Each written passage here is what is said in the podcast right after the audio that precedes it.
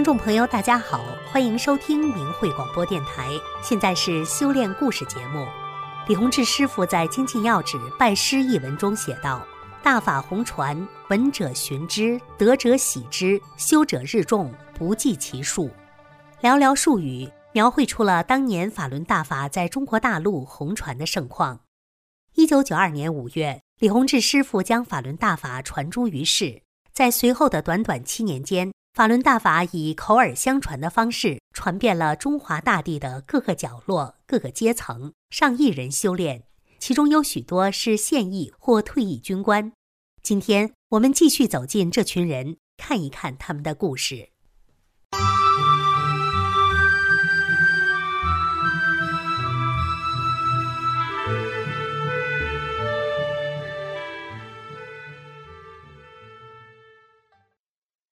空军指挥学院退休干部身心受益。张慧英女士现年七十六岁，空军指挥学院退休干部。上世纪八九十年代，因为身体不好，张慧英多方寻求祛病健身的方法。一九九二年六月，一个偶然的机会，她参加了李洪志师傅亲授的法轮功学习班，每天晚上一个半小时的课，共计十天。李老师的讲课内容极其丰富，是结合着现代科学和现代人体科学讲的，不仅科学性非常强，而且内涵深奥，却又明白易懂。特别是教导人要按真善忍的标准做一个好人的道理，深深打动了张慧英。第一天听完课回家，意想不到的事情发生了，她的肩周炎好了，多年的便秘也好了。第二天早上睡醒觉，他发现自己多年的神经衰弱也好了，竟然一觉睡到大天亮，也不做梦了。他太兴奋了。第二天，他按时去听课，发现许多人都和他一样，出现了各种各样的奇妙感觉。十堂课听完，他什么病都没有了，身心从未有过的轻松和愉快。张慧英原本是一个科技工作者。也是个地地道道的无神论者。然而，十天的法轮功学习班在他身上发生的奇迹，用他所学的知识完全无法解释。他感受到了一种神秘的力量，从此他的世界观发生了彻底的转变。随后，他又多次参加了李老师在北京的传功讲法学习班，走上了法轮大法的修炼之路。张慧英是搞计算机工作的，那个年代。计算机属于前沿科学，会用的人很少，经常有其他单位请他帮忙，他总是尽心尽力。干完活，对方往往送他礼品，有时也给钱。过去他都毫不犹豫地收下了，觉得是应该的。学了法轮功以后，他知道了这是不义之财，从此他拒收一切这样的财物。一九九二年到一九九九年这七年的时间。是他人生中最幸福的时光。他每天早晚练功，精力充沛，七年中没请过一天病假。同时，在真善忍法理的指导下，他逐渐放淡名利，学会遇到矛盾找自己的错，没有忧愁，没有烦恼，和同事关系融洽，年年受到嘉奖或领导的表扬。原空军少校修炼受益的故事，张凯杰先生。是空军直属单位空军试训中心试飞站结果评定室副主任，少校军衔，技术十级工程师。一九九八年初，在空军部队服役的张凯杰回老家过年时，听说左邻右舍很多人练法轮功，并且普遍反映健身效果奇佳，就找来法轮功的书籍阅读。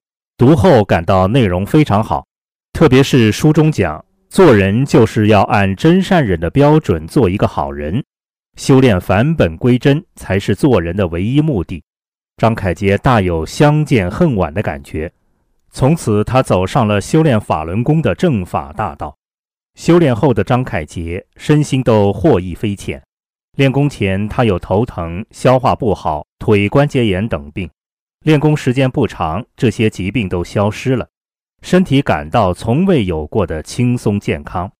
练功前，面对部队请客送礼、争功争奖、跑官要官的现象，他感到很累心。练功后，他明白了，不失不得的道理，感到做人就是要吃苦，付出在前，把本职工作做好，其他一切随缘。他变得平和轻松，心态良好，同时他对人更加真诚、善良、宽容，遇事能替别人着想，时时要求自己做个好人。部队多发了工资，他主动退还给部队；日常买东西，对方多找了钱，他也会退还回去。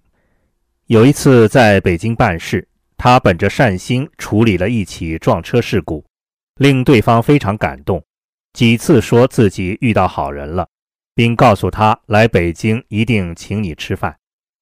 一九九九年中共迫害之前，法轮功在张凯杰所在的部队传播广泛。深受欢迎，职工、家属、干部、战士等修炼的有几十人。在部队外训楼还有一个大房间，供法轮功学员早上练功，晚上学法使用。当时常去的就有十几人。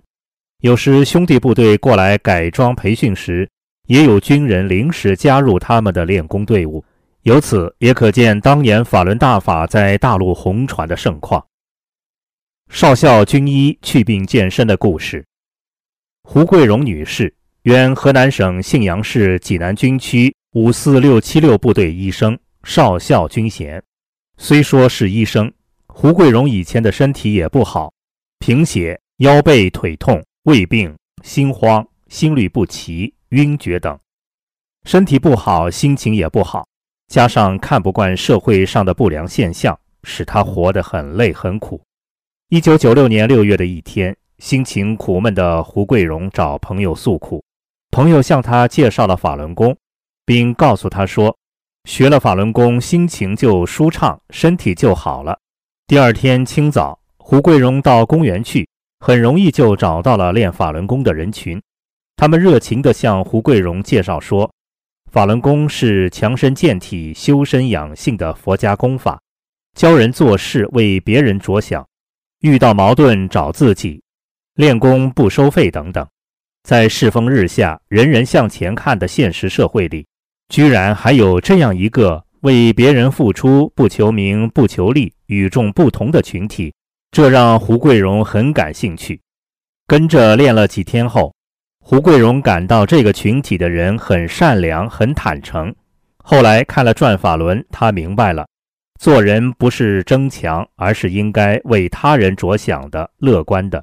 人生也不是漫无目的的，而是有归宿的。不知不觉中，他的身体全好了，心情也舒畅了。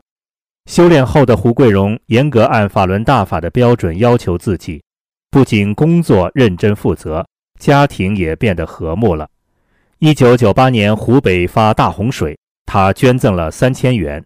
这在当时可不是一笔小数目，如果不是修炼了法轮大法，他是无论如何做不到的。转业军官重获健康。刘新年先生，原中国人民财产保险股份有限公司保定分公司纪检委办公室主任，转业军官。上世纪八十年代，刘新年跟随部队驻扎青海。长期的高原军旅生涯使他患上了严重的高原心脏病、胃下垂、十二指肠溃疡等，期间曾因为急性气胸住院抢救，险些丧命。后来不得不从部队转业，在以后的十几年里，刘新年的心脏天天疼，以至于他不得不每天敲打前胸心脏部位以减轻痛苦。严重的心脏病又诱发了贫血等多种疾病，每天都要吃一大把药，人非常虚弱，一米七八的大个子，体重只有一百二十多斤。十几年间，他住过三次医院，虽多方医治，但始终没有改观。当年在工作单位，谁都知道刘新年是出了名的药篓子。一九九七年十月，刘新年接触到法轮功，从此开始修炼。同众多的法轮功修炼者一样，法轮功祛病健身的神奇功效迅速在他身上展现出来，他的身体快速好转，一年后各种疾病全部不翼而飞，体重也长到了一百六十多斤，他真正体会到了无病一身轻的美好。看到刘新年的变化，同事们连声称奇。新年练这个呢，挺好，身体挺好了呀，好好练吧。亲戚朋友也在他身上见证了大法的美好，有的也走入了修炼。修炼后的刘新年，时时处处用真善忍要求自己，自觉抵制贪腐之风，从不以权谋私或利用职务之便捞取好处。他在工作上认真踏实，兢兢业业，连年受奖，和同事们的关系也非常好。有同事说：“嘿，保险公司就这么一个大好人了。”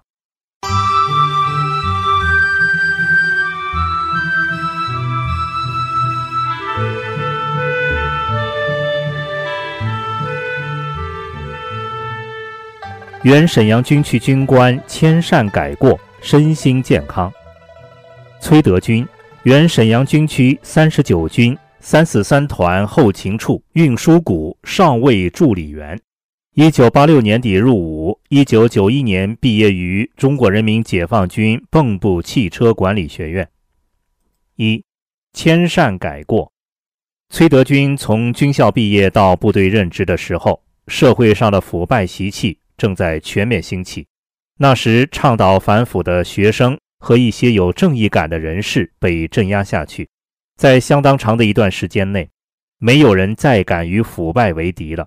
而在管理上相对封闭的部队，腐败之风更加猖獗。在一切向前看的大背景下，崔德军所从事的车辆与油料管理工作无疑是个肥差。那时的他真可谓春风得意，名利双收。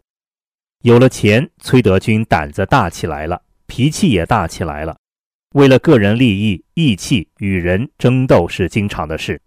当时他并没有意识到这有什么不对，反而认为自己是在替天行道。因为整个社会，包括军队的衡量标准已经完全发生了变化。在他最轻狂的时候，连他的妻子都劝不了他。无奈之下，妻子把《转法轮》给了崔德军，说：“你看看这本书吧。”如果这本书也劝不了你，我也就无能为力了，认命了。崔德军满口答应，心想：这不就是一本书吗？谁也别想改变我。然而，一部《转法轮》还没有看完，崔德军就意识到自己以前错了。书中揭示了人体、生命、宇宙的一切奥秘，他明白了，原来人所有的不幸与苦难都是自己造成的。他也明白了为什么自己年纪轻轻，表面上光鲜照人、春风得意，可实质身体却一团糟。过去他一直认为能搞到钱是一个人的本事，有钱才是硬道理。学转法轮后，他明白了，德行才是一个人的立身之本，德行坏了，人的苦难也就开始了。法轮大法让他重新审视自己的人生观。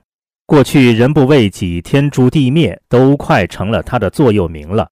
什么修德，什么做好人，这名词听起来都会觉得可笑的。这也是多年来邪党无神论教育的结果。凡事只看当前的利益，哪管什么今生和来世的因果。修炼法轮功后，他彻底摒弃了这些不正确的观念。二，疾病康复。修炼前的崔德军虽然年纪轻轻，却是多病缠身，骨髓痛、胃溃疡、胃窦炎、失眠等等。没病的时候说起病字，感觉就是一个名词；可是病真的来到人身上时，就没那么简单了。就说骨髓痛吧，犯病时真是从骨髓里往外疼，折磨的崔德军多次想过自杀，觉得人活着好无趣。死才是真正的解脱。胃病严重的时候，到部队医院治疗，做胃镜时，他看了一眼，胃里面可真是千疮百孔。而医生的话更让他绝望。医生说，人的胃黏膜一旦破坏，终生不能再生，也就是说，这个病将伴随他一辈子。那时，他差不多吃遍了所有广告中提到的与他的病有关的药。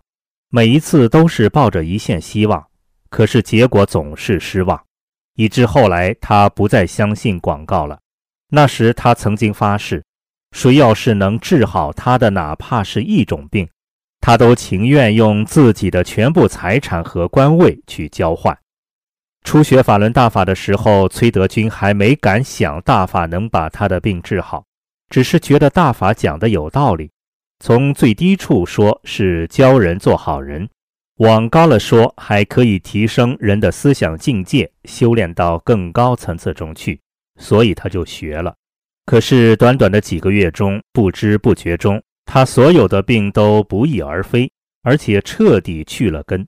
对他来说，这真是奇迹，而且是发生在自己身上的神迹，是用无神论根本解释不了的现象。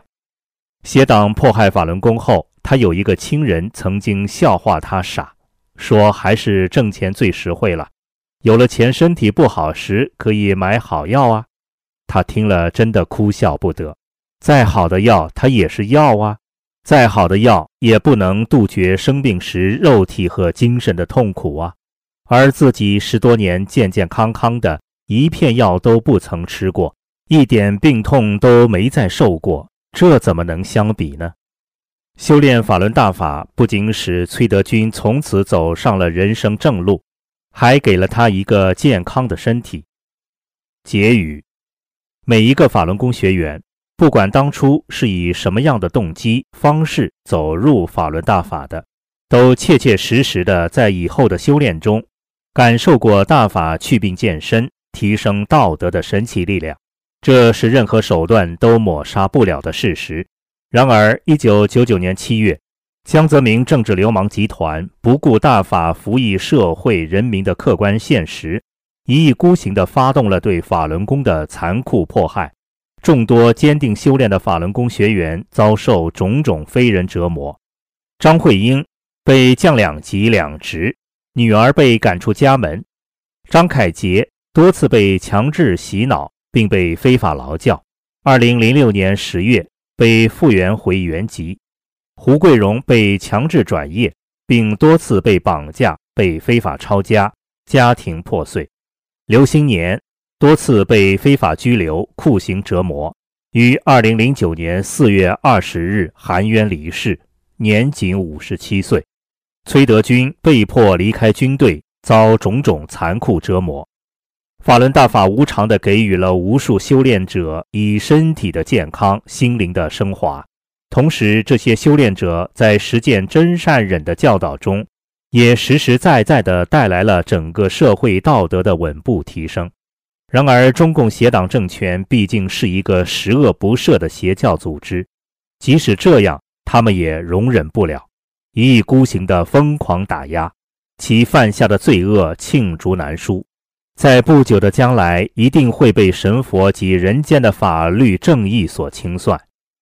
法轮功也叫法轮大法，是上乘的佛家修炼大法，于1992年由李洪志师傅传出。他以宇宙最高特性真善忍为原则，指导人修炼，辅以简单优美的五套功法。可以使修炼人在极短的时间内达到身心净化、道德回升。一九九九年，中共迫害法轮功之前，在中国大陆，据官方统计，有上亿人修炼法轮功；而在中共全面迫害后的近二十年中，法轮功不仅没有被中共打倒，相反，传遍了世界一百多个国家和地区。法轮大法的主要书籍《转法轮》。被翻译成三十九种语言文字，在全世界公开发行。今天，在世界所有的主要国家和地区，都有法轮功的练功点，也都可以看到法轮功学员集体练功、弘扬法轮功的美好画面。